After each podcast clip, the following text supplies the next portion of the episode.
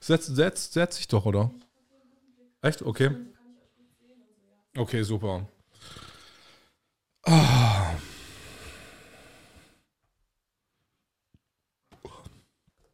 Aber wir können ja die, äh, die, die Punkte auch nochmal passieren, einfach die wir gerade so miteinander geredet Alles haben. gut.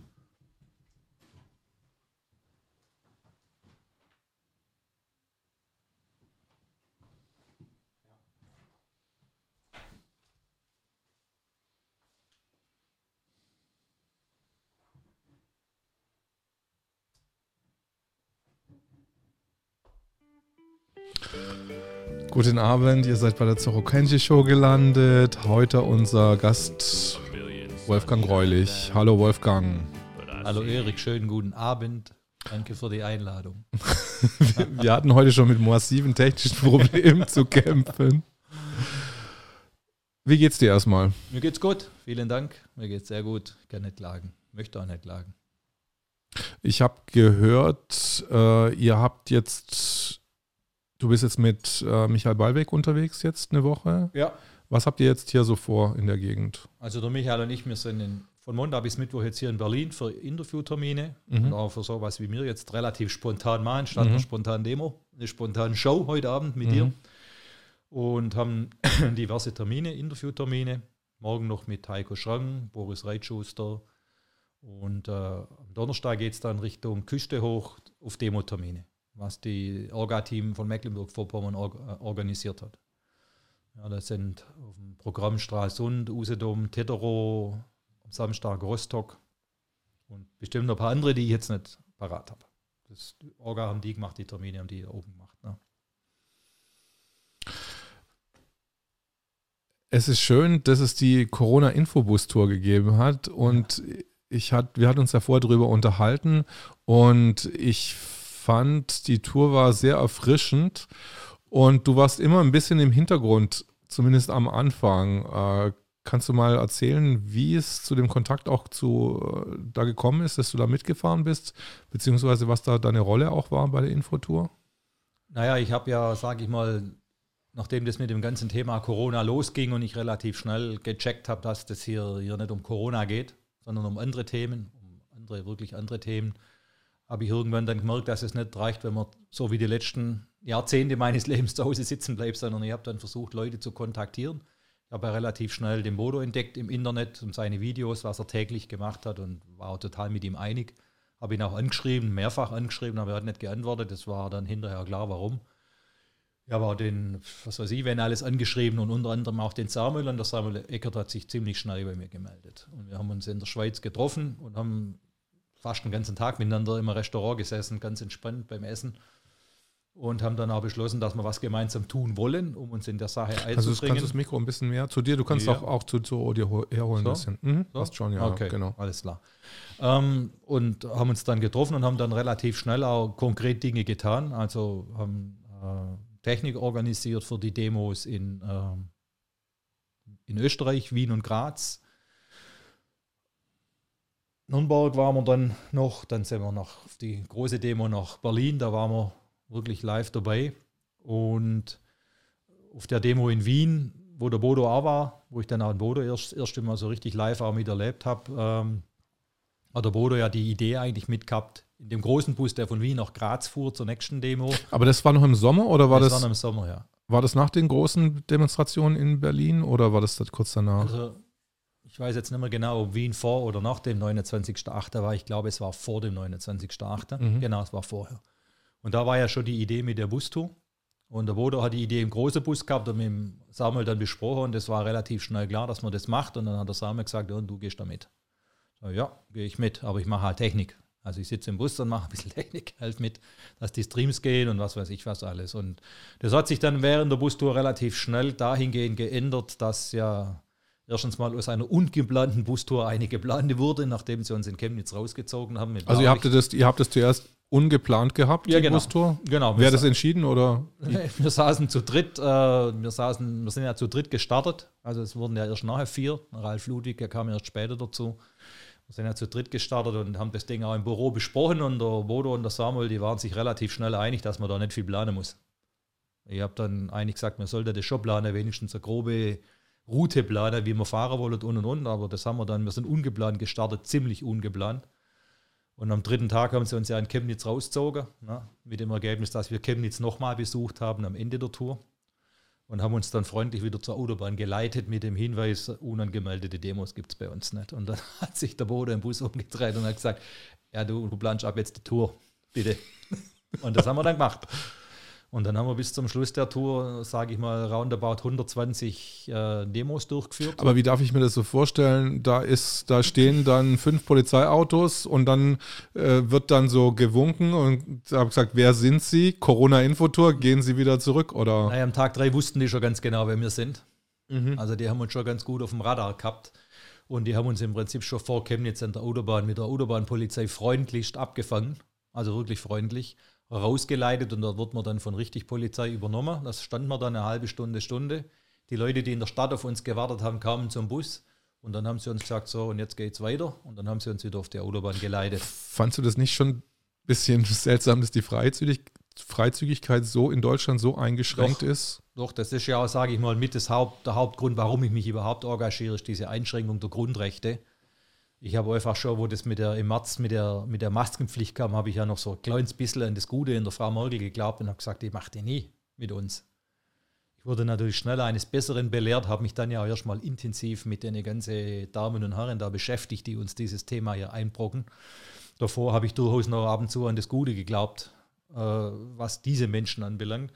Und äh, ja, das, die Maske war für mich von Anfang an unerträglich unerträglich und ich habe mich auch von Anfang an gewehrt. Ich setze heute auch nur wirklich immer nur dann auf, wenn es gar nicht anders geht. Also wenn man mir zum Beispiel so wie beim Autokorso in Sinsheim androht, dass der Corso aufgelöst wird, wenn ich als, als Vorbild dieser Bewegung, es gibt ja viele Vorbilder in dieser Bewegung, die Maske nicht aufsetze und ich setze dann halt immer die Diktaturmaske auf. Also mit einer anderen Maske gehe ich nirgends hin. Also wenn ich jetzt mal zum Tank gehe, setze ich die Diktaturmaske auf und habe dann meistens auch gute Gespräche und meistens verschenke ich dann noch ein paar in der Tankstelle. Also es hat dann eher einen positiven Effekt. Aber ansonsten fand ich es unerträglich und ich habe jetzt ja diese ganze Monate über wirklich live miterlebt, wie die Grundrechte eingeschränkt wurden und das von Monat zu Monat eigentlich immer schlimmer wurde und äh, das können wir einfach so nicht akzeptieren. Ja. Wenn wir nichts tun, dann wird es immer wahrscheinlich noch, schlecht, noch schneller, noch schlimmer werden. Ja. Wie hat sich so dein Freundeskreis äh, gewandelt oder wie, wie haben deine Freunde auf diese ganze Entwicklung von dir reagiert, dass du jetzt eher so wirklich so eine so eine Figur des öffentlichen Lebens ja schon fast geworden bist. Ich würde schon sagen, dass du eine Figur des öffentlichen ja, Lebens mittlerweile bist. Ja. würde ich dir da recht geben, dass das so ist. Äh, ich war eher ein, habe eher ein ruhiges, zurückgezogenes Leben gehabt, war überwiegend eigentlich die letzten 25 Jahre damit beschäftigt, diesem, Staat, diesem Staat als Unternehmer zu dienen. Freunde habe ich nicht viel verloren, weil ich ehrlich gesagt gar nicht viele hatte. Mhm. Dafür habe ich in dem Jahr sehr, sehr viele Freunde dazu bekommen, die ich wirklich als Freunde bezeichne. Ja, wahre Freundschaft äh, braucht man keine Jahrzehnte dazu, sondern manchmal geht es ganz schnell, wenn es passt. So, also wenn ich auch das denke, was wir im Bus erlebt haben. Also da heule ich nichts nach. Natürlich habe ich auch Repressionen erfahren, wie, wie alle anderen auch. Es gibt Menschen, die sich von mir abgewendet haben, die eine mehr, die andere weniger. Aber ich sage es mal, äh, so richtig beklagen möchte ich mich an der Stelle jetzt nicht. Also wenn ich mich jetzt zum Beispiel mal, wenn ich wirklich vergleichen möchte mit dem Abodo oder so, dann geht es mir an der Stelle, glaube ich, noch relativ gut. Ja, und äh, wir haben mittlerweile ja auch alle gelernt, dass egal was man über uns schreibt, sagt oder denkt, wir wissen ja, wie wir sind. Wir wissen auch, was wir nicht sind. Und insofern kann man uns an der Stelle eigentlich nicht mehr berühren und auch nicht treffen, überhaupt gar nicht. Also ich habe alles erlebt in den Zeitungen, ne? von Nazi über antisemitisch, alles, volle Programm wie alle. Ja, und vor allem ab dem Tag, wo ich ja auch vor dem Bus stand und gesprochen habe. Ne? Es hat in Dresden begonnen. Und ab dem Tag habe ich ja immer mitgesprochen. Und das mache ich ja bis heute. Ich habe jetzt über fast 200 Demos gesprochen. Und alles, was geschrieben wurde, war eigentlich immer das Gleiche. Die schreiben voneinander ab. Es kommt da nichts Neues und mittlerweile ist mir das auch egal. Ja. Was war so ein Beispiel? Kannst du mal bringen, wie die sich versucht haben, in irgendeine De äh, Ecke zu bringen oder was du jetzt als Framing verstanden hast? Naja, es stand kamen so äh, schon Aussagen in der Zeitung natürlich über, über wo man in welches politische Lager man geschoben wird, was man anscheinend für ein Gedankengut hat. Und ich meine, deshalb glaube ich, hat das relativ wenig kommt persönlich zu mir, weil die Leute mich eigentlich alle relativ gut kennen. Die, die mich kennen, die wissen ganz genau, dass ich so nicht bin und auch nicht werde. Auch nicht dadurch, dass ich jetzt äh, eine Bewegung wie die Querdenkerbewegung unterstützt. Deshalb wird man nicht politisch zu irgendwas, sondern da bringt man eher das ein, was man ist.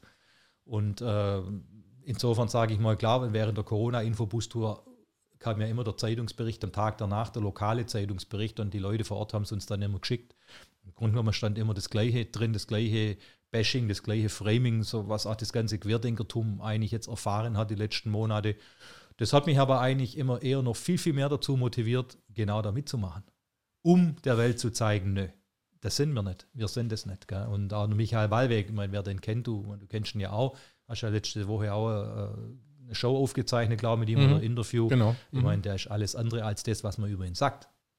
Und so ist es bei allen in dieser Bewegung. Ne? Und letztendlich kann ich auch nur sagen, was letztendlich äh, mit einem Mensch wie dem Bodo Schiffmann hier gemacht wird, das ist einfach die Motivation für mich, um zu sagen, nö, wir sind da, um auch solche Menschen beizustehen. Wir sind Freunde. Wir sind natürlich alle immer engen Kontakt, auch alle Projekte, die geplant wurden. Ne? Ich glaube, die Leute schreien nach Fortsetzung von Corona-Infotour. Wird es wahrscheinlich auch irgendwas Gutes geben. Planungen haben wir da genügend, viele. Wir wollen ja das Thema zum Ende bringen. Wir wollen ja in den nächsten Jahren uns mit Corona beschäftigen. Es geht ja hier auch politisch nicht um Corona, sondern um was ganz anderes. Und da brauchen wir schon gute Köpfe, die sich hier in die Bewegung einbringen. Und äh, klar, ich habe nicht gewusst, was auf mich zukommt, aber sage ein guter Freund von mir hat vor kurzem zu mir gesagt, ja, die 25 Jahre Unternehmertum waren eine perfekte Vorbereitung auf das, was jetzt die Aufgabe ist. Und ich habe die Aufgabe so angenommen. Du hast mich vorhin mal gefragt, ob ich christlich bin. Ja, das bin ich. Und da gehört einfach auch dazu, dass man in sich reinhört und identifiziert, was ist deine Aufgabe. Und ich sehe das schon als meine Aufgabe, hier gut mitzuwirken. Und das tue ich jetzt auch. Ich habe, ähm, also ich spreche mit sehr vielen Leuten, die Christen sind, beziehungsweise eher dann auch im spirituellen Bereich sind. Also da gibt es sehr viele engagierte Leute in der Bewegung, ähm, die auf jeden Fall einen religiösen äh, einen religiösen Background haben. Ja. Äh, glaubst du, das hilft dir einfach persönlich einfach auch durch so eine Zeit zu kommen, dass du. Ich denke schon. Ich denke, was mir als Feedback ja schon an der Infobus-Tour, das ist jetzt halt immer der Vergleich, weil dort haben wir halt die meisten Menschen direkt im, im Kontakt gehabt. Ich glaube schon, dass viele Menschen auch durch die Corona-Zeit ihren Weg sage ich mal, zu, zu der Schöpfung gefunden haben. Ich möchte es jetzt nicht irgendwo benennen, weil jeder denkt ja vielleicht anders. Es gibt ja verschiedenste Glaubensrichtungen auf dieser Welt und ich bin da total entspannt.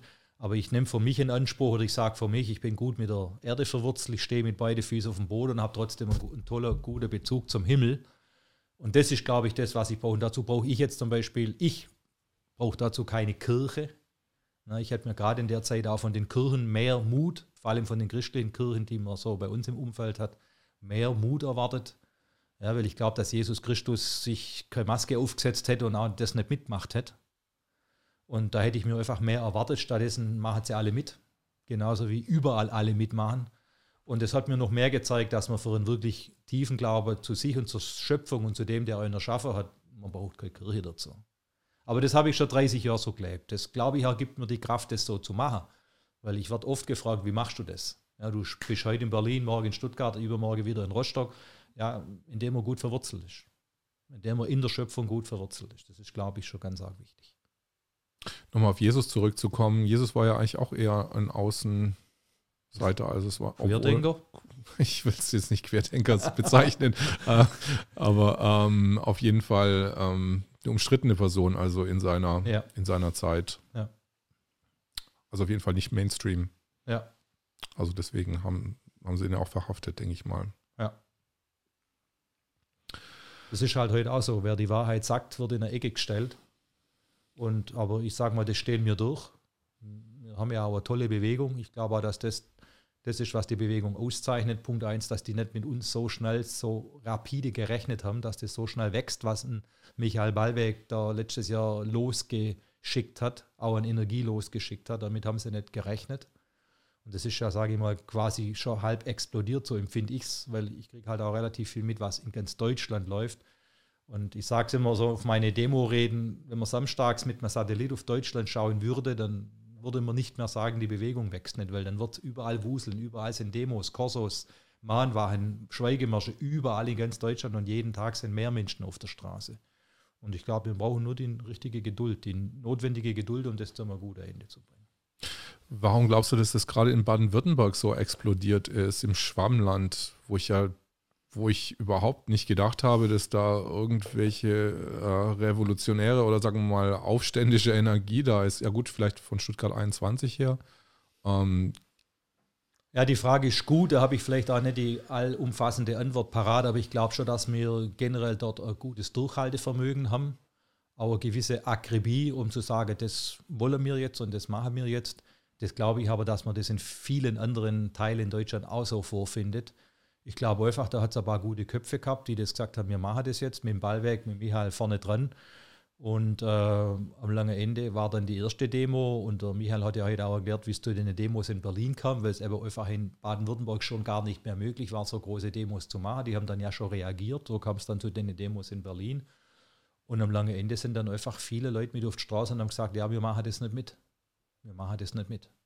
Und das, glaube ich, ist heute nur die Motivation für viele, dass sie sagen, wir wollen das nicht mitmachen, wir stellen uns unser Leben so nicht vor, wie die sich die Gesellschaft der Zukunft vorstellt.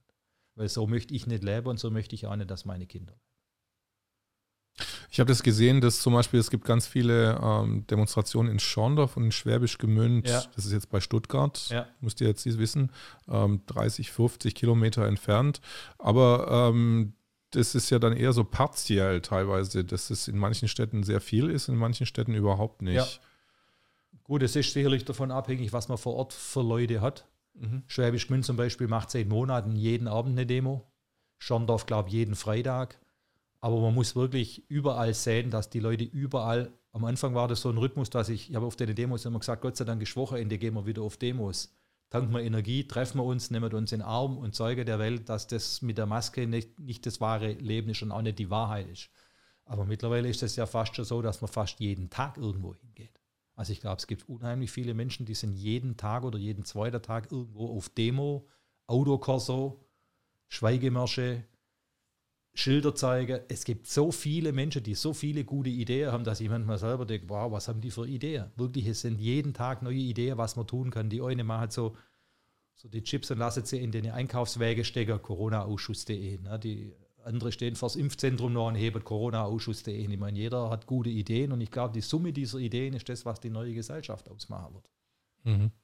Ähm, wirst du auch ab und zu von anderen Unternehmern kontaktiert, die Fragen haben, weil, weil du also präsent bist und die sehen ja dann einfach einen Unternehmerkollegen, der auch einigermaßen, äh, also jetzt mal äh, erfolgreich war und ob es da wirklich auch Unternehmer gibt, die ganz konkrete Fragen an, ja, es ist, euch, ja. es ist so, dass ich ja eigentlich initial mal so ein bisschen für das Unternehmertum auch vor dem Bus gestanden bin, als mittelständischer Unternehmer. Ich habe nur ein kleines Unternehmen, ähm, sehr auch erfolgreiches Unternehmen, in dem ich 25 Jahre lang sehr in das ich sehr viel Kraft und Zeit investiert habe, auch um gute Prozesse zu definieren, um dem Unternehmen einfach ein, guter, ein gutes Outfit zu verpassen.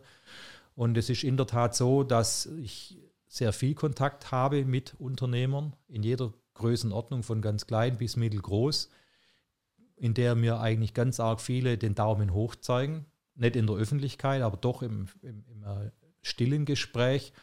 Und ich glaube auch, dass das, das ist, was auch unsere Regierung unterschätzt hat, nämlich dass der Mittelstand die Bewegung unterstützt. Also emotional, gedanklich, energetisch, materiell. Und trotzdem gibt es viele Unternehmer, die sagen, wir wissen zwar, dass ihr recht habt, also macht bitte weiter und bringt es zum Ende, aber wir können uns nicht outen. Das kann ich auch verstehen, das finde ich auch gut, weil ich sage dann immer zu den Unternehmern, wenn ich mit ihnen spreche, okay, ist alles in Ordnung, wir machen das, aber am Tag X, wenn es gilt, dann müsst ihr mitmachen. Und ich glaube, der Tag X ist näher, als viele glauben. Und an dem Tag X wird in Deutschland viele gleichzeitig auf die Straße gehen. Also das ist so meine Message oder meine Hoffnung, dass ich sage, irgendwann kommt der Tag X, wo irgendwas geschehen wird. Ein Ereignis, auf das wir ja auch alle warten irgendwie, es auch überfällig ist. Und dann wird das Ding irgendwo sich drehen. Gekippt ist es eh schon. Also der Höhepunkt der Regierung ist längst überschritten. Man sieht ja, was sie für fatale Fehler machen jeden Tag. Also es ist ja schon so, dass ich auch ein bisschen die Erkenntnis habe, ist das breite Volk wirklich dumm? Oder wirklich nur in die Angst manipuliert? durch die Medien, weil das ist ja schon das, der Key-Faktor, aber es ist ja schon erstaunlich, wie viele Menschen diese ganze Maßnahmen mitmachen. Und bei manchen hat man echt das Gefühl, sie fühlen sich gut dabei. Lehrer, Verwaltungsbeamte, Bürgermeister, Oberbürgermeister. Also ich kann das nicht nachvollziehen. Also ich glaube schon, dass man sich in die Angst treiben lässt, aber man muss irgendwann auch kapieren, was Angst ist. Und das, man kann andere Medien, aber ich glaube, wenn man jeden Tag die Tagesschau schaut, nicht wie du denkst, aber dann ist man einfach äh, gebasht, dann hat man einfach keine Chance mehr daraus. Ja, ich denke halt, wenn, wenn, wenn du halt Beamter bist, dann erstens hast du dann eine engere Bindung zum, zum Staat und du musst, du bist folgsamer auf jeden Fall und du musst auch gucken, wie, wie die anderen reagieren. Ähm, und guckst natürlich auch auf das Geld. Und zweitens hast du ja dann das Geldproblem eigentlich auch nicht so unmittelbar jetzt wie jetzt andere Leute, die auf die Straße, ja. auf der Straße äh, sind, sondern du kriegst immer noch dein Gehalt. Und wenn du dann schon gegen die Maß, gegen, gegen das System steuerst, dann steuerst du ja so insgeheim eigentlich auch gegen deine Sicherheit, ja. die du dann halt einfach. Also gegen die Existenz. Gegen die Existenz quasi. Deswegen kann ich mir vorstellen, dass es ähm, da eher weniger Leute sind, die sich ähm, weiß nicht, auch Gedanken machen. Ich kenne also, schon, schon einige, aber. Das hört man relativ oft, dass, also die Aussage hört man relativ oft, dass es uns allen noch zu gut geht, also dass es uns materiell noch zu gut geht. Ich denke auch mal, dass sie so von der Krise 2008 bis heute alles getan haben, um genügend Geld in den Markt zu blasen, gedrucktes Geld, damit es den Leuten gut geht, ne? damit sie mit ihrer Immobilie und ihre Häuser und ihre Urlaube glücklich sind. Und äh, sie nehmen jetzt den Leuten ja immer nur so peu à peu in diesen den ein, zwei, drei Lockdowns, die sie jetzt gemacht haben und geben es ihnen stückchenweise immer wieder zurück. Also ich meine, wie man sich darüber freuen kann, dass man die Friseure wieder aufmacht und denkt, es geht alles wieder so wie früher. Ich meine, das kann man nach zwölf Monaten eigentlich schon von fast jedem erwarten, dass er das sieht, dass das nicht die Lösung ist. Auch wenn die Friseure jubeln und dann jubeln die Nagelstudios und was weiß ich und dann freuen sie sich, wenn sie sich in die Schlange vor den Lidl stellen dürfen, um gesund hinzugehen, um danach sich symptomlos krank zu testen. Ich meine, das verstehe ich jetzt halt zum Beispiel, da tue ich mir schon schwer, das zu verstehen, weil die, die Aufklärung ist nicht schwer, um zu verstehen, dass der Test nichts taugt. Ja. Naja, aber ich meine, es ist ja so viel Information und äh, es wird so viel Information rein überall gepostet und keiner weiß mehr scheinbar, wo was ist. Wahrscheinlich das Gros der Menschen tut sich einfach nur so über den nächsten Monat quasi retten. Ja und denkt jetzt auch nicht mehr dran, was jetzt in zwei, drei Monaten äh, sein wird. Wahrscheinlich reicht einfach die Energie, die Kraft nicht mehr, wenn ich jetzt Kinder habe. Ich muss gucken, dass die Kinder auch konform im Kindergarten ja, oder im Homeschooling. Im Homeschooling funktionieren. Oder ich bin froh zum Beispiel, dass ich dann auch rauskomme, weil die Kinder zu Hause Homeschooling machen, dass ich dann für mich selber die Arbeit auch richtig habe. Also ähm, insbesondere für Frauen ist es auch schon, glaube ich, ein sehr großer Belastungstest. Ja, und wenn man die normale Medien, die wir ja früher selber auch, sage ich mal, konsumiert haben, also ich sage jetzt mal ARD und CDF und was weiß ich, Werbesender habe ich jetzt persönlich schon lange nicht mehr geschaut. Aber ARD und CDF war ich schon regelmäßig unterwegs. Da kommt halt nichts von dem, was wir jetzt als Wahrheit bezeichnet. Und die man aber, wenn man sich damit beschäftigt, relativ leicht als Wahrheit identifizieren kann. Ich habe es ganz arg oft in meine Rede gesagt, ich habe es immer in drei Phasen eingeteilt. Die Phase 1 ist, man muss identifizieren, Killer-Virus, ja, nein. Da muss man sich wirklich mit Leuten wie Bakti, Woda, Könlein beschäftigen. Aber ich sage mal, nach einem Tag Recherche hat man eigentlich erkannt, dass wir die Zahlen nicht haben, die sie uns in der Tagesschau präsentiert. Und wenn man dann noch ein bisschen die Bilder in der Tagesschau identifiziert hat, also geschaut hat, was waren das für Bilder aus Bergamo? Was waren das für Bilder aus Lampedusa? Und hat sie wirklich mit dem verglichen, was man für Bilder an der Flüchtlingswelle im Fernsehen gesehen hat. Dann wusste man relativ schnell, was da eigentlich läuft. Also was die Medien draus machen. Ich sage mal, die, die Phase 2 war für mich dann immer so das Thema, ja, aber wieso macht unsere Regierung damit? Die wollen doch nur unser Bestes. Da muss man sich dann schon mit der Vita von der Frau Merkel beschäftigen, mit Söder Spahn beschäftigen und dann mit den Wahrheiten das schafft man auch noch relativ schnell, aber die größte Hürde ist tatsächlich schon, warum macht die ganze Welt mit? Da habe ich echt auch damit gekämpft. Warum alle? Das kann ja nicht sein, dass die Deutsche mitmacht und alle andere auch und trotzdem ist das so, wie das der Herr Schiffmann in seinen Videos sagt. Aber da kommt man dann schon relativ schnell an die WHO, an das korrupte Finanzsystem der WHO, wenn man sich mal die Finanzpläne und die uh, Unterstützungslisten anschaut, wer alles unterstützt wird, also wie die WHO unterstützt wird und wen die dann sponsoren und finanzieren und man landet dann bei der Melinda und Bill Gates Stiftung. Und dann kommt der Herr Gates bei uns im Fernsehen in einer elendlangen Rede und wird auch noch stolz erzählt, dass Frau Merkel so gern mit der Frau Gates telefoniert. Da war es bei mir durch. Da habe ich gewusst, was läuft. Also da war dann auch das weltweit für mich klar. Warum machen alle mit? Ne?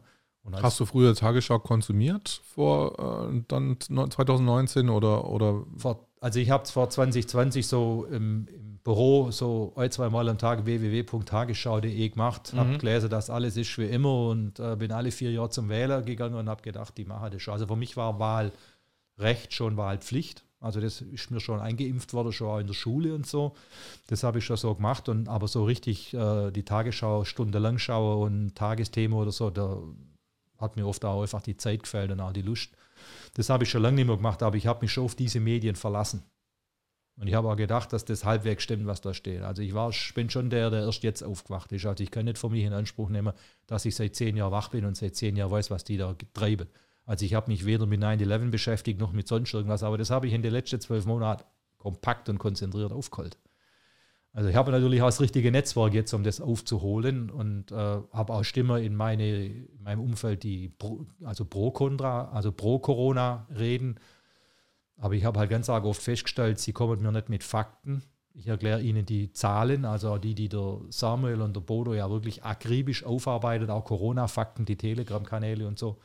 Und dann höre ich am Schluss halt immer, ja, aber ich bin halt anderer Meinung. Und es geht hier nicht um Meinung. Es geht hier um klar, um knallharte Fakten und es geht hier nicht um Meinung. Eine Meinung habe ich oft gesagt in der Demo und der Corona-Infobus-Tour, man kann, sagen wir mal schwäbisch gesagt, unterschiedlicher Meinung sein, ob die Spätzle jetzt schmecken oder nicht. Mhm aber man kann nicht unterschiedlicher Meinung darüber sein, wie viele Menschen jeden Tag sterben. Darüber und die Linie und wie, viel, wie die Krankenhäuser ausgelastet sind. Auch wenn man es wirklich kompakt betrachtet, diese ganze Auslastung der Intensivbetten und der Abbau der Krankenhäuser, wenn man wirklich sich damit beschäftigt, das sind Fakten. Da kann man eigentlich nicht verschiedener Meinung sein. Also es gibt einfach eine Zahl Menschen, die jeden Tag gestorben sind und das ist ein Fakt. Da kann ich nicht sagen, da bin ich anderer Meinung, aber das kommt ja nur anderer Meinung. Es kommt immer nur, ich bin anderer Meinung. Und da wäre ich mir einfach dagegen, weil mir sind hier Fakten basiert.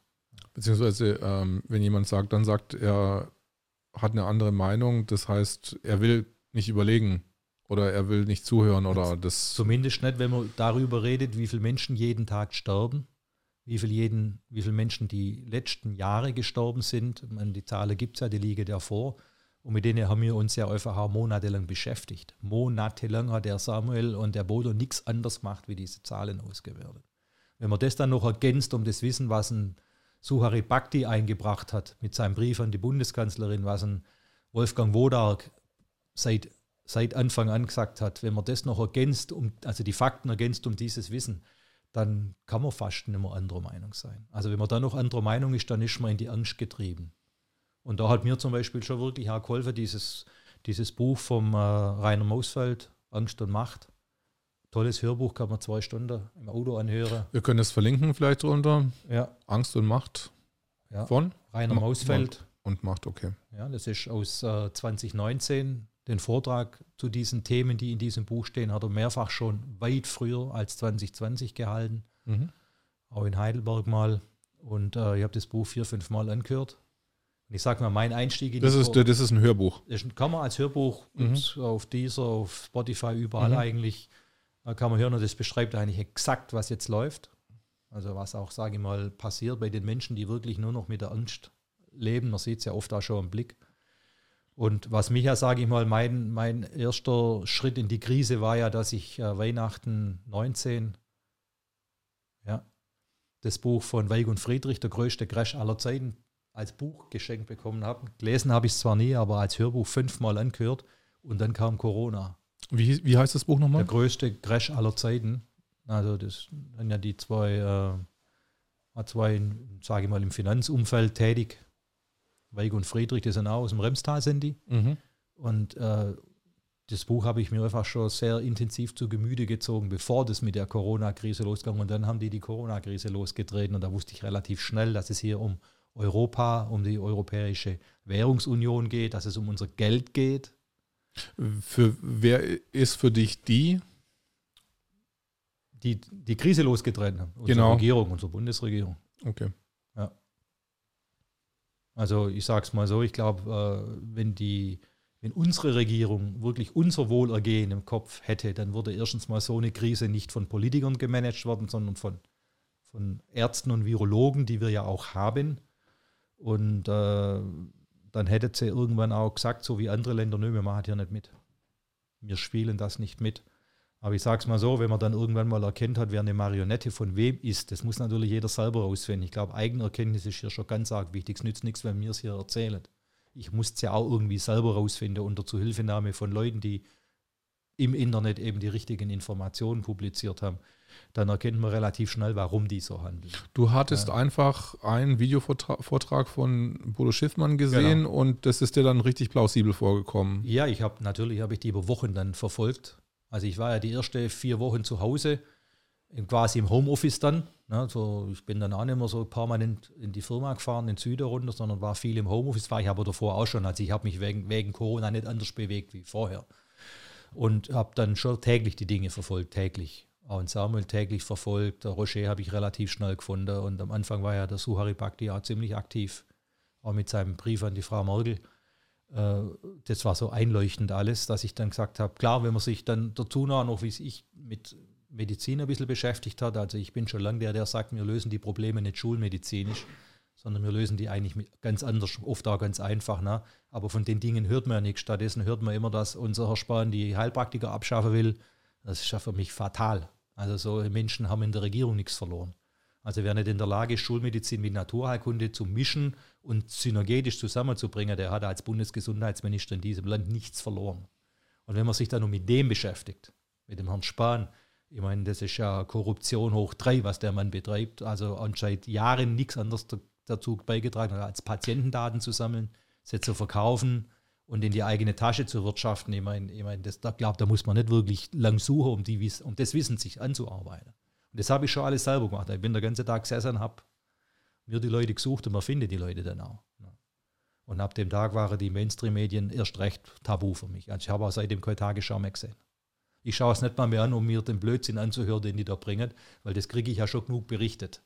Also WhatsApp-Statis sind voll mit den Informationen, das Land mir. Ich schaue das nicht mal an tue mir das energetisch auch nicht an.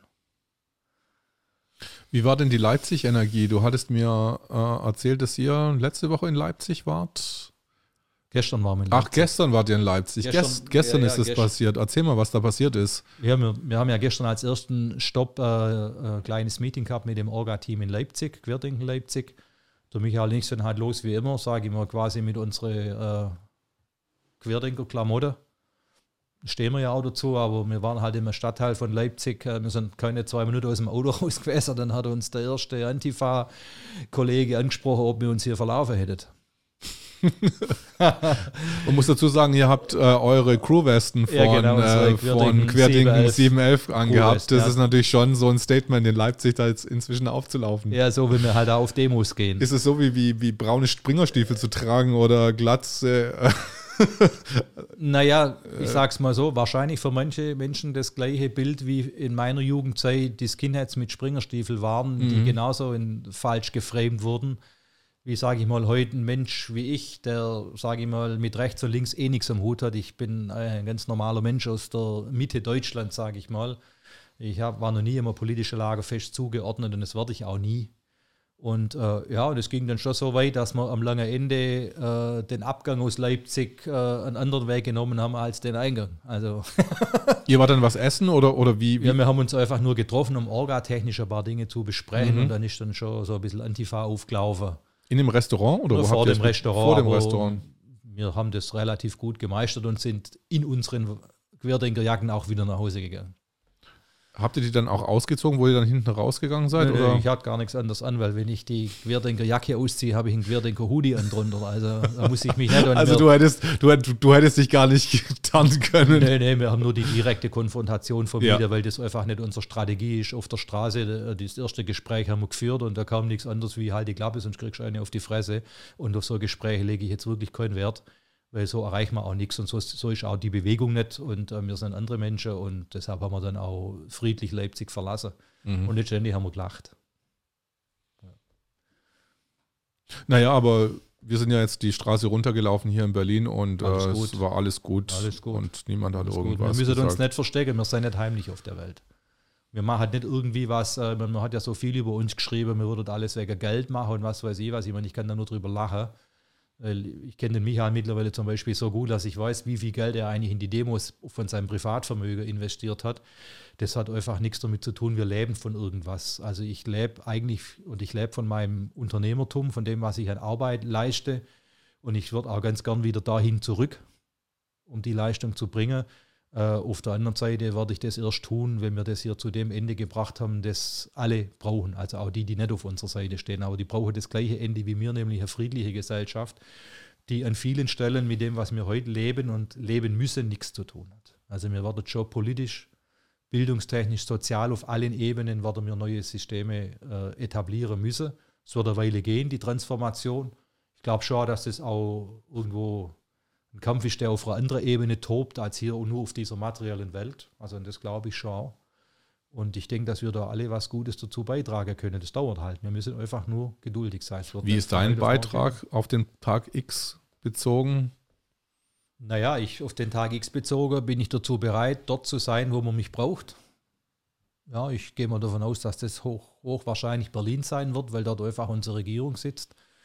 Und äh, was hinterher für Aufgaben kommt, das wird man sehen. Also ich ermutige immer jeden, so viel für sich zu tun, dass er auch neue Aufgaben annehmen kann. Ich glaube, dass viele später andere Aufgaben haben werden, als sie die heute haben. Dass vielleicht auch aus dem einen oder anderen Unternehmer und Politiker wird.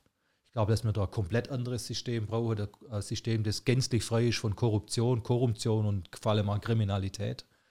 Und man braucht vor allem Politiker, die sich nicht irgendwie als Marionette an die Fäden von irgendwelche transnationale Elitenfaschisten hängen, weil so muss man es echt sagen. Ulrich Mies hat ein ganz tolles Interview beim Ken Jebsen gemacht. Ja, transnationaler Elitenfaschismus, wer das hören will, 15 Minuten, ist total gut. Ulrich Mies. Ulrich Mies, ja. Wir verlinken das auch dann. Genau, der, der hat tolle Interviews mit dem Ken Jebsen gemacht, auch ein zweistündiges. Ich habe dann, wenn ich zum Laufen gehe, immer die Zeit im Wald, mir das anzuhören, habe ich dann auch gemacht, weil ich Musik gehört und dann gar nichts mehr und dann habe ich immer Interviews gehört. Und äh, dann kriegt man dann schon irgendwann mit, so wie die halt ihre Netzwerke weltweit gesponnen haben. Da, also da bin ich schon davon überzeugt und dass die Frau Merkel nicht selber handelt, sondern gehandelt wird. Das aber ich glaube, die Erkenntnis ist auch nicht neu, oder? Also bei vielen ist das, glaube ich, angekommen, also zumindest mal bei uns. Und ich wünsche mir halt, dass wir irgendwann dort Politiker sitzen haben, die frei von solchen Themen sind, sondern die einfach in unserem Interesse handeln, auch friedlich handeln, wo, wo es auch nicht immer nur um Geld geht, sondern wo eine Gesellschaftsform geschaffen wird, wo jeder damit leben kann. Ja. Da wird sicherlich einiges notwendig sein, aber ich glaube, dass wir das schaffen können, alle gemeinsam. Ist wahrscheinlich ein weltweites Thema, nicht nur in Deutschland. Ne? Gibt's ja, die Themen haben wir ja auch woanders, wenn man nach Italien schaut, wenn man nach Österreich schaut, wenn man in die Schweiz schaut, wenn man Frankreich schaut. Überall geht im Moment dasselbe ab. Ne? Also ich bin jetzt mal ein bisschen auf Europa fixiert. Leute, ich, mir wird werden hier Zeitungen zugesteckt unterm Tisch. Ja, ich mache hier Werbung für den demokratischen Widerstand, für die neue Zeitung. Ja, ja, ja ihr könnt die Zeitung äh, auch inzwischen, sehr schönes Bild übrigens, genau, von ja. Frau Merkel. Genau. Das ja, ich äh, bin an der Stelle immer wieder erstaunt, was ich jetzt alles für Menschen kenne. Und äh, vor allem auch, was über solche Menschen geschrieben wird in den Mainstream-Medien und was das dann für Menschen sind, wenn man sie kennenlernt. Das hat einfach nichts miteinander zu tun. Und da kann ich auch nur alle die, die über uns reden, den Mut machen, so wie es der Michael auch heute Morgen beim Orga-Meeting gemacht hat, redet nicht über uns, sondern redet mit uns. Denn wer mit uns redet, der weiß nach zehn Minuten, dass das, was in der Zeitung steht, im Fernsehen kommt, in der Tagesschau kommt, einfach nur Müll ist. Den äh, äh, Querdenken wieder zu Reput, äh, die Reputation wieder, wieder ein bisschen mehr äh, gerade zu stellen. Das ist ja jetzt wirklich das Hauptanliegen, jetzt gerade auch von eurer Pressearbeit. Ich sehe ja. immer, dass ihr ganz viele Klarstellungen auch äh, druckt, ja. was andere Medien wieder falsch gesagt haben ja. oder verunglimpft haben.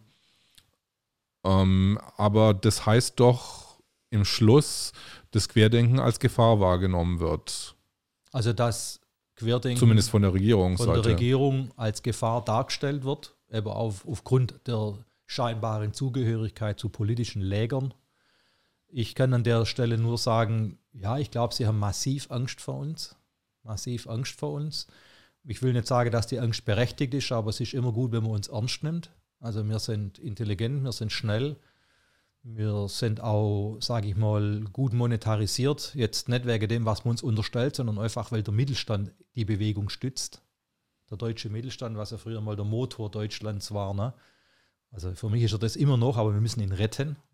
Kennst du diese Bewegung? Da gab es dieses Unternehmernetzwerk Deutscher Mittelstand, die relativ früh, das gab so eine Webseite, beziehungsweise über Google kon konnte man das ja, aufrufen. Ich weiß, und zusammengeschlossene Unternehmer, die von Anfang genau. an die Wahrheit gesprochen haben. Ja, ich kenne das. Ich habe das äh, zeitlang ziemlich intensiv verfolgt äh, bis auch dort natürlich am Ende keine andere Wahrheit mehr kann, weil die Wahrheit ist schon lange bekannt. Eigentlich ist ja von unserer Seite aus alles gesagt. Zu dem Thema Corona ist alles gesagt.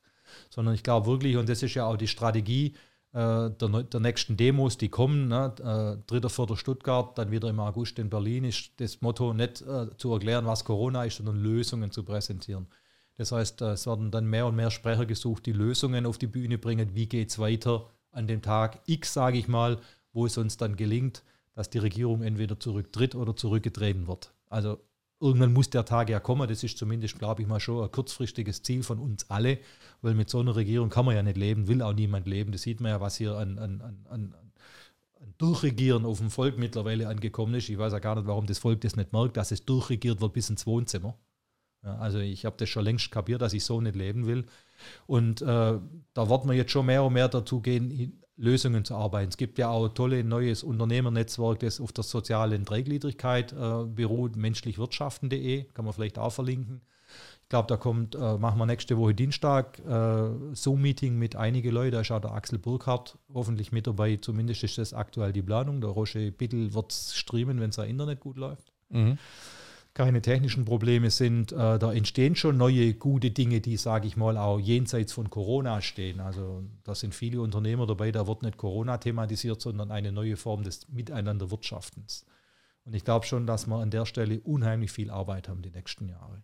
Und dass das Corona beenden, also die Maßnahmen, damit die Kinder endlich wieder frei atmen können, die alten Menschen in Ruhe sterben dürfen, Behinderte nicht mehr misshandelt werden, das sind schon die primären Ziele, die wir erreichen müssen.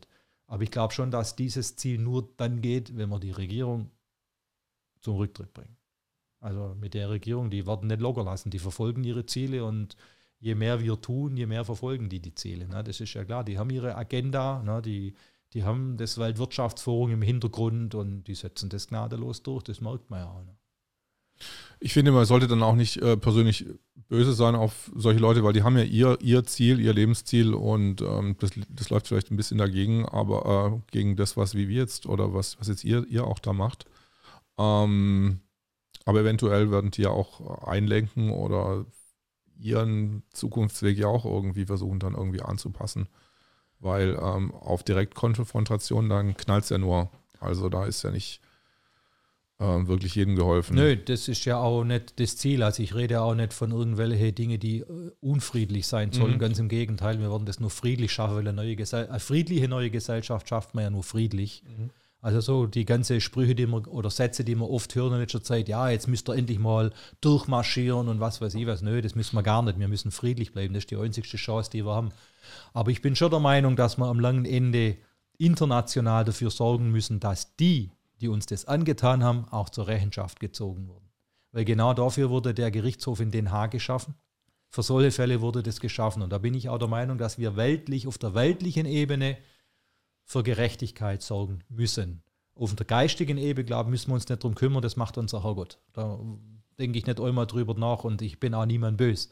Aber ich sage, ich möchte von so einer Regierung nicht regiert werden. Und deshalb bin ich der Meinung, sie müssen zurücktreten und sie müssen auch zur Verantwortung gezogen werden für das, was sie dem Volk angetan haben. Weil das sind meiner Meinung nach schon Verbrechen an der Menschlichkeit. Also was mit unseren Kindern seit Monaten passiert. Aber hallo, da wundere ich mich schon, warum manche Eltern, warum manche Eltern da mitmachen. Wo ist da die Liebe der Eltern zu den Kindern? Was machen die Lehrer mit den Kindern? Ich meine, wer wirklich Kontakt hat äh, zu Familien mit Kindern, also, also ich kann da nichts Gutes mehr dran sehen. Auch dass die Lehrer sich so instrumentalisieren lassen, auch die Schulleiter und so, das ist für mich nicht eingängig. Klar, aber dann ist die Frage, wo geht es da los und wo hört es auf? Aber zumindest die Regierung muss zur Verantwortung gezogen werden. Und zwar, sage ich mal, äh, nicht nur unsere, sondern viele Regierungen. Ist es nicht so, dass die Deutschen glauben, dass ihre Regierung gut ist und sie hören, dass alle anderen Regierungen auf der Welt eigentlich so schlecht sind in Südamerika? Ja, das ist da. Ja, ähm, das, das ist schon so, aber äh, die Zustimmung der Deutschen zur Regierung sinkt. Also die war ja noch nie so niedrig wie zurzeit. Und äh, wir müssen jetzt halt auch aufpassen, dass, dass es, sage ich mal, andere nicht gelingt, dass die eine als äh, verantwortlich gestempelt werden. Also ich sage jetzt mal konkret CDU, weil die jetzt einfach äh, die Ministerstellen sparen und der Herr Söder in der CSU und die andere kommen gut weg. Nein, die haben das alle gemeinsam verbrochen. Für mich ist das klipp und klar, dass im, im März 2020 der Deutsche Bundestag die Demokratie verkauft hat und zwar alle gemeinsam miteinander. Und da sitzt für mich keiner mehr drin, der in der Lage wäre oder befähigt wäre, eine neue Regierung zu bilden, sondern da möchte ich lieber an Ralf Ludwig zitieren, der dann irgendwann mal gesagt hat, wir müssen eine Expertenregierung schaffen aus Menschen, die weder korrumpiert noch kriminell noch irgendwelche monetären Interesse haben, sondern die ausschließlich das Interesse haben, diesem Land zu dienen. Und das auch nicht über ein Leben lang, sondern über einen bestimmten Zeitraum X und dann bitte geht zurück in die Wirtschaft und dann kommen andere. Und ich glaube schon, dass wir an diesen Modellen arbeiten können, weil ich glaube auch nicht, dass wir 700 Leute im Bundestag brauchen. Sind wir, viel, sind wir bei 700 Leuten 709, glaube ich. 709 Leute, ja, das ist einiges. Ganz, ganz ordentlichen Kostenapparat und ich glaube, auf 69 Euro verzichtet jetzt jeder wegen der Corona-Krise. Wo 900.000 Unternehmer vor der Insolvenz stehen, verzichten die auf 69 Euro im Monat. Ich meine, schon Leute, das sagt alles aus eigentlich. Ne? Und äh, da glaube ich schon, dass wir da mit unserem, mit den Gedanken, die wir haben, auch mit den friedlichen Gedanken, die wir ja auf den Demos demonstriert haben und gezeigt haben und dieses Jahr wieder zeigen werden, am langen Ende eine gute neue Form schaffen können. Aber viel Arbeit. Ja, schön. Äh, du verbringst dein, deine Freizeit normalerweise mit Marathon, wie du mir vorher erzählt hast. Ich gehe gern laufen. Du ja. gehst gern laufen. Bewege mich gern und gehe gern laufen. Ja. Haben wir vorher, das, äh, ich glaube, in unserem ersten Teil, äh, wo wir besprochen haben, äh, deine Marathonleidenschaft und den Ostsee wo war der Marathon? Ostsee-Marathon, äh, das Marathon an der Ostsee oben. Das ja. Marathon ich glaube, das war an dem, das wir dann abgebrochen haben. Ja, genau. Fehlstart. ja, ja, nö, ich habe halt irgendwann auch mal begonnen, ein bisschen was für mich zu tun, mhm. neben guter Ernährung und dem, was man halt da braucht, um gute Gesundheit zu haben, habe ich halt irgendwann mal den Laufsport entdeckt, macht mir Spaß und ich gehe gern laufen und habe dann irgendwann so, ich bin dann schon so ein bisschen der Typ, der sagt, wenn ich laufen gehe, dann möchte ich auch ein Ziel erreichen. Und ich habe einen guten Lauffreund, der mich motiviert hat, einen Marathon zu laufen. Das habe ich dann irgendwann auch gemacht nach zwei Jahren. München war, glaube ich, mein erster Marathon. Und ja, ich habe da auch viele Menschen kennengelernt, die alle das Ziel haben, zu laufen und sich zu bewegen. Auch viele gesunde Menschen kennengelernt. Und äh, ja, und das ist jetzt ein bisschen zu kurz gekommen, die letzten Monate. Im Sommer bin ich ab und zu laufen gegangen während der Corona-Infobus-Tour. Ist das auch ein Läufer, oder? Ist ein Sportler, ja, für Na, Fahrrad als, läuft. Ja, als Schweizer, das ist so, ja, so die Schweizer Bergziegen irgendwie. Ja, wir haben dann immer, immer Laufsachen mit und haben uns immer vorgenommen, mhm. wir gehen jeden Tag laufen und ich glaube, insgesamt waren wir zweimal beim Laufen während den fünf Wochen. Haben wir aber heute ein paar Kilo zugenommen von unserer Figur weg. Und, haben die da euch eigentlich auch äh, so Feschbar-Pakete mitgebracht ja, oder klar. so, ja, die klar. Leute? Ja, es war überwältigend, was mir an Zuwendung, Zuneigung und äh, Motivation erfahren haben während der Busfahrt immer, also auch digital und auch dann, wenn wir vor dem Bus standen. Am Anfang haben wir so viele Lebensmittel in den Bus gebracht bekommen. Ich glaube, wir haben immer gedacht, die Leute denken, wir verhungern. Wir mussten es dann wirklich per Aufruf darum bitten, dass wir uns nicht so viel bringen, weil wir konnten es einfach nicht essen. Mhm. Und aber es war schon überwältigend. Also überhaupt auch dieses, man kommt abends irgendwo hin mit dem Bus und man steigt aus, bei wildfremden Menschen sitzt dann bei wildfremden Menschen im Wohnzimmer zum Essen dann kochen die normal, vegetarisch, vegan. Also für jeden was dabei ist. Ja unglaublich, was, was, da, was, da, was da für ein Herz dabei ist. Einfach. Das, ist wirklich, das ist wirklich was, was ich in meinem Leben nicht missen möchte, diese Erfahrungen, die wir da gemacht haben. Und äh, sage ich mal, das hat ja zeichnet aber so ein bisschen ja die ganze Bewegung aus. Auch wenn man jetzt irgendwo auf Demo geht, man hat ja irgendwie nie das Problem, unterzukommen oder Freunde zu finden. Die Vernetzungen sind ja so gewaltig in ganz Deutschland. Und ich glaube schon, dass das äh, äh, Energie ist, die andere so nicht für sich in Anspruch nehmen können.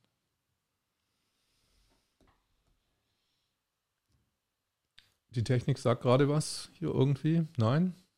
Schaut mich nur äh, glücklich an, so halb glücklich. Ja, glücklich. Das ist schön. Ich habe gerade gedacht, es ist ein Problem, aber es ist gut, dass wir jetzt kein Problem mehr haben. Nein, es ja? ist, das ist schön, dass es ab und zu mal problemlos geht. Ja. Also was lange währt, ähm, wird dann zum Schluss doch noch gut. Ja. Ähm, Aber wir sind ja hier zum angetreten, um Probleme zu lösen. Wir sind angetreten, um Probleme zu lösen. Genau. Aber ich wollte noch zu dem Thema mhm. Querdenker noch zwei Sätze sagen vorhin, äh, warum ich mich da engagiere. Ich gab ja dann immer Überlegungen, es gab ja ein paar Vorfälle, wo sich dann Menschen abgewendet haben, ist dann viel bereinigt, hat sich viel bereinigt innerhalb der Querdenker-Organisationen. Aber ich denke mal, für mich ist Querdenken deshalb so wichtig, weil das die einzigste bundesweit aufgestellte Orga ist, ähm, die in der Lage ist, bundesweit zu handeln, wenn es vielleicht an Tag X notwendig ist. Und deshalb äh, bin ich da auch sehr motiviert, auch den Michael zu unterstützen, weil der Michael einfach auch extrem IT-affin ist. Äh, sagt, er sagt immer, alle Orgas als IT. Querdenken, Orgas können sich dieser IT bedienen. Gemeinsame Demokalender, gemeinsames Ressourcenmanagement für Menschen, die was tun wollen. IT generell ist, sage ich mal, für die komplette äh, Organisation zur Verfügung. Und äh, das Bashing, was da passiert ist und das Framing, das ändert man auch nicht dadurch, indem man sich umbenennt, indem man aus Querdenken Klardenken macht, indem man aus Querdenken Selbstdenken macht, indem man aus Querdenken was weiß ich was macht. Am langen Ende wird man nicht geframed, weil man irgendwie heißt, sondern man wird geframed, weil man die Wahrheit sagt. Deshalb muss man an dem Begriff Querdenken nichts ändern, sondern wir müssen alle gemeinsam was dafür tun, dass das immer und immer wieder korrigiert wird, dass wir nicht das sind, was in den Medien kommt. Und ich glaube, das gelingt mittlerweile schon ganz gut. Also heute war ein Bericht in der Stuttgarter Zeitung, der war schon sehr viel verhaltener als in der Vergangenheit. So nach dem Motto, ja, der Verfassungsschutz weiß ja noch gar nicht wirklich, was ihr da tut, deshalb können wir auch nicht mehr sagen. Da haben die sich schon viel weiter rausgelehnt, nur vor zwei Monaten. Und ich denke schon, dass das die Arbeit von dem Presseteam ist, das da regelmäßig darauf reagiert und ein Statement schreibt. Und letztendlich die ganze Organisation, die an einem Strang zieht und immer mehr und mehr an einem Strang zieht und wächst. Und ich denke schon, dass das sinnvoll ist, dass wir es irgendwann auch dringend gebrauchen können. Ne? Also die Organisation. Ich habe immer früher vielleicht so, ich weiß nicht, ob das äh, naiv ist, aber ich habe dann immer so gedacht, der Verfassungsschutz ist dann so, der nimmt dann die 20 Artikel, weißt du, und der tut sie dann so draufmünzen, so, und dann stimmt da alles, weißt du, und so läuft es aber, aber vielleicht läuft sowas gar nicht äh, ich hatte ja nie Kontakt mit diesen Institutionen, außer mhm. dem, was man so in den äh, Medien gehört hat. Und das denke ich heute, war das meiste früher schon genauso nicht der Wahrheit entsprechend, wie das heute ist. Mir ist es mittlerweile auch egal, was die tun, aber ich wundere mich manchmal schon, wohin ich Post bekomme an Adressen, die ich nie genannt habe. Äh, mir das Handy abgenommen wird relativ grundlos, äh, beim nächsten Versuch gleich wieder äh, bei der nächst, beim nächsten Corso, das war jetzt konkret in Sinsheim, und man dann im Nachgang Dinge erfährt, äh, wo man dann immer sagt, ey, die müssen ja schon echt Angst vor uns haben. Warum wird dir überhaupt dein Handy weggenommen? Das frage ich mich. Das Handy wurde mir offiziell weggenommen, nachdem ich äh, äh Szenen gefilmt habe in der Öffentlichkeit auf einer angemeldeten Veranstaltung, wo Polizisten ähm, anscheinend Kontrollen durchgeführt haben. Das war ähm, nach dem Autokorso, nach dem ersten Autokorso in Zinsheim. Ich sage es mal in meinen Worten, die Polizei wollte einfach verhindern, dass rechtswidriges, krasses Vorgehen gegen Bürger unseres Landes in die Öffentlichkeit gelangen. Deshalb haben sie mir das Handy abgenommen und bis heute auch nicht drüber entschieden. Und jetzt war ja letzten Samstag der zweite Autokorso. Da war es dann so, dass ich äh, die Abfahrt wieder gestreamt habe und äh, meine Kommentare dazu gegeben habe. Und eine Minute bevor ich in eines der letzten Autos einsteigen wollte, um mitzufahren, hat man mich fünf Mann hoch in die Zange genommen und gesagt, wir müssen Sie jetzt da mit einer Ordnungswidrigkeit äh, belegen, weil Sie haben da unten vorhin die Maske nicht richtig aufgehabt. Und dann habe ich zu denen gesagt, Leute, ihr macht das ja nur, damit ich nicht mitfahren kann. Und dann haben sie mich wieder gezwungen, das Handy zu stoppen. Mhm. Und an der Stelle, wenn man allein da steht gegen fünf, braucht man sich nicht an den Markus Heinz erinnern, der sagt, äh, lasst euch nicht nichts gefallen und streamt weiter, weil die, dann, wenn ich das Ding nicht ausmache, dann halten mich wieder vier fest und der fünfte nimmt mir das Handy ab. Mhm. So haben sie das zwei Wochen vorher gemacht. Ich habe sie dann schon entsprechend verbal belegt, also freundlich, aber bestimmt. Ich habe gesagt, das ist, ihr seid ja nur stark, wenn ihr zu fünf seid und die Uniformen habt. Und am langen Ende mussten wir dann dem Corso hinterherfahren, haben dann den Corso mit dem letzten Polizeiauto aufgeholt sind hinter dem letzten, also hinter dem Polizeiauto gefahren. Und dann haben sie uns am Ende vom Corso wieder rausgezogen mit drei Mannschaftswägen, haben uns wieder der Kontrolle unterzogen und haben uns gesagt, ihr habt eine rote Ampel überfahren. Mit dem Corso? Genau. Aber der Corso ist ja angemeldet, es, es gibt überhaupt keinen Sinn. Obwohl ihr seid hinter dem Auto hinter dem der Fahren. Polizei, deswegen, Genau. deswegen gelten wieder die Verkehrsregeln quasi. So war das Argument. Sie haben uns aber auch Okay. nicht einscheren lassen. Es fuhr dann ein Polizeimotorrad vor und hat den Kollegen vorne gesagt, dass einer hinten fährt. Die haben keine Anstalten unternommen, uns einscheren zu lassen. Und am langen Ende kamen sie dann und haben uns dann äh, eine Personenkontrolle unterzogen und haben uns gesagt, ja, aber das mit der roten Ampel können wir nicht beweisen. Wir sind aber fast eine Stunde gestanden. Ich habe im Nachgang noch ein paar Details mehr erfahren. Die möchte ich jetzt nicht erzählen, aber da habe ich dann schon gewusst, warum die uns rausgezogen haben. Ich kann an der nur Stelle, Stelle nur sagen, die Obrigkeit in Sinsheim, die kriegt langsam Angst. Naja, ich habe dann, bin der Meinung, irgendwann muss mal eine Stadtverwaltung fallen, damit die anderen sich vielleicht den Mut auch holen, um zu sagen, nö, wir machen nicht mehr länger mit. Wie viele Autos waren bei dem Corso dabei ungefähr? Na, gute 100. Gute 100. Waren Also für Sinsheim ist es schon. für Sinsheim ist das ganz, für Sinsheim ist das gut. Und äh, sage ich mal, Sinsheim finde ich schon deshalb eine wichtige Sache, weil da der Bodo herkommt und dort der Bodo sehr viel Diskredition erf- erfahren hat. Und ich finde einfach, das ist Unrecht. Und bei Unrecht dreht sich es mir immer um. Aber das magst du einfach ja nicht. Das ist halt einfach so ein Ding. Also Ich konnte es in meinem ganzen Leben nicht leiden, wenn man Menschen Unrecht getan hat. Ich habe da immer schon Unrechtsbewusstsein gehabt und auch Unrechtsbefinden und an der Stelle finde ich es ganz krass. Aber wenn man so die Situation in Sinsheim erlebt hat mit der Hausdurchsuchung und so, das ist einfach, äh, hat mit Rechtsstaatlichkeit einfach nichts mehr zu tun. du redest jetzt bei den Hausdurchsuchungen von genau, Bodo Schiffmann. Praxisdurchsuchungen, der eine und die zweite ja dann jetzt vor vier Wochen. Und ähm, das ist einfach nicht rechtsstaatlich. Mir ist noch was vorher aufgefallen. Ihr habt auf der Corona-Infotour einen HNO-Arzt reden lassen. Warst du da auch dabei? Ja. Wo äh, der war ja ganz anderes, also der war halt auch, auch ganz anderer Meinung. Aber da ist ja so ein bisschen äh, so ein Strick draus gedreht worden, dass jetzt die, dass jetzt die Querdenker keine anderen Meinungen zulassen oder so. Wie hast du das da empfunden? Ich denke, das war die Situation an einem Vormittag, als dieser Arzt mit dem Fahrrad dazu kam. Genau, genau. Ich habe das so empfunden, äh, dass der Bodo fachlich argumentiert hat und äh, letztendlich wieder nur, ich bin anderer Meinung kam. Und das Gespräch ist so auch geendet. Also dieser Arzt konnte dem Bodo fachlich nicht mehr Antworten liefern. Und so war es eigentlich während der ganzen Tour. Wir hatten ja nie irgendwie Gespräche, auch wenn die Antifa aufgelaufen ist, die haben ja keine andere Sprüche gehabt als Nazis raus, Nazis raus. Sie haben ja nicht einmal wirklich fachlich gesprochen, wir haben keine Fakten gehört. Während der ganzen Corona-Infobus-Tour haben wir nicht einmal von der Gegenseite irgendwelche Fakten gehört.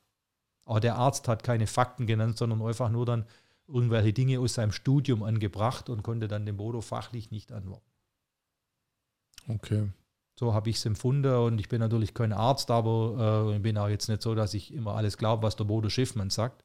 Ich meine, wir haben im Bus auch oft, sehr oft kontrovers diskutiert, aber haben immer einen guten Konsens gefunden. Das hat aber auch unser Bustour ausgezeichnet, dass wir einen friedlichen Konsens immer gesucht haben, im Bus und vor dem Bus. Und das war bei dem Gespräch letztendlich auch so. Also, aber es ist ja das, was wir erleben. Es gibt ja keinen Diskurs, wo sechs an einem Roundtable sitzen oder wenig Diskurs, wo man wirklich faktenbasiert miteinander spricht. Also ich habe wenig gesehen. Ne? gab so diese Viererrunde in Österreich, ich weiß nicht, wie die hieß, wo immer 2-2 saßen und so, aber auch da habe ich oft rausgehört, dass sehr oft Meinungen vorherrschen und Ängste und nicht Fakten. Was war das für eine Die, Viererrunde? weiß ich nicht, wie sie heißt, aber die wurde, glaube ich, in Österreich ausgesendet. ausgesendet. Bei Servus TV? Kann oder? sein, ja. Ja, das habe ich auch mal, glaube ein paar. Ich habe das auch mal gehört und äh, gesehen, wo der Suhari Bhakti dort war und ähm, der Professor Tanner, glaube von der Taskforce in der Schweiz. Aber sonst. Du bist ja mit Sucharit Bhakti auch schon an einem Tisch gesessen mit Wolfgang Wodak. Ja, das war in Kiel. Das war, wo der Stopp in Kiel war. Da Mhm. haben wir einen Abend gehabt, gemeinsames Abendessen, da waren die alle da.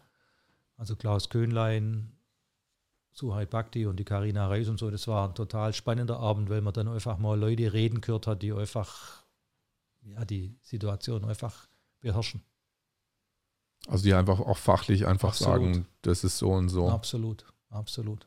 Wer war, da, wer war da dein Favorit an dem Abend?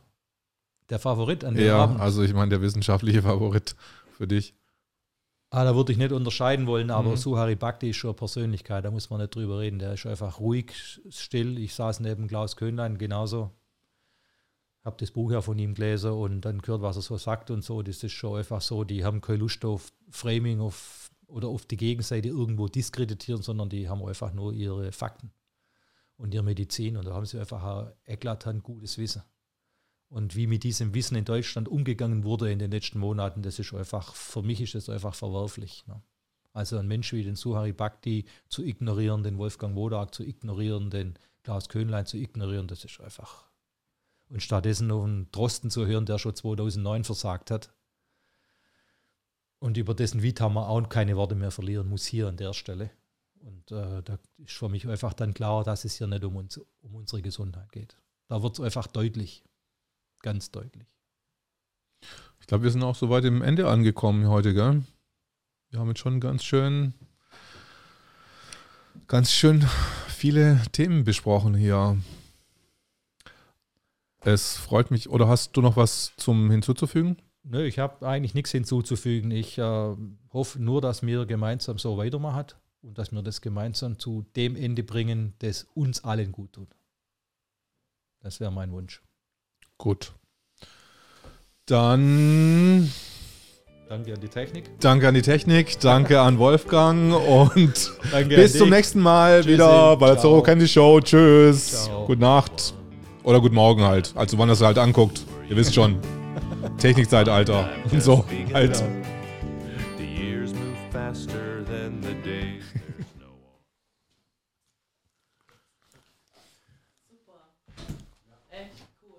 Sehr schön. Sehr Wunderbar. Danke. da wieder